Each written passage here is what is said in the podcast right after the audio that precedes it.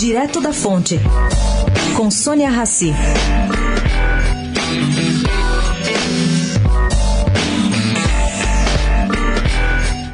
A direção nacional do PSD publicou resolução tornando obrigatório que o partido tenha candidato nas capitais do Brasil, nas cidades que têm geradores de televisão e em cidades com mais de 100 mil eleitores.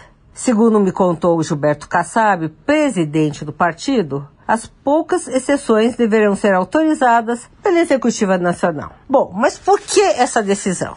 Segundo Kassab, a necessidade dos partidos se prepararem para conviver com a nova legislação partidária que impede a coligação nas eleições proporcionais. Essa resolução, caro ouvinte, na prática, consolida diversas candidaturas do PSD a prefeituras. Entre elas, segundo Gilberto Kassab, a de Andréa Matarazzo em São Paulo.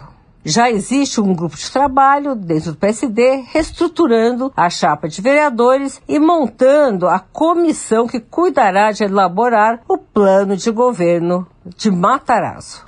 Sônia Raci, direto da fonte para a Rádio Eldorado.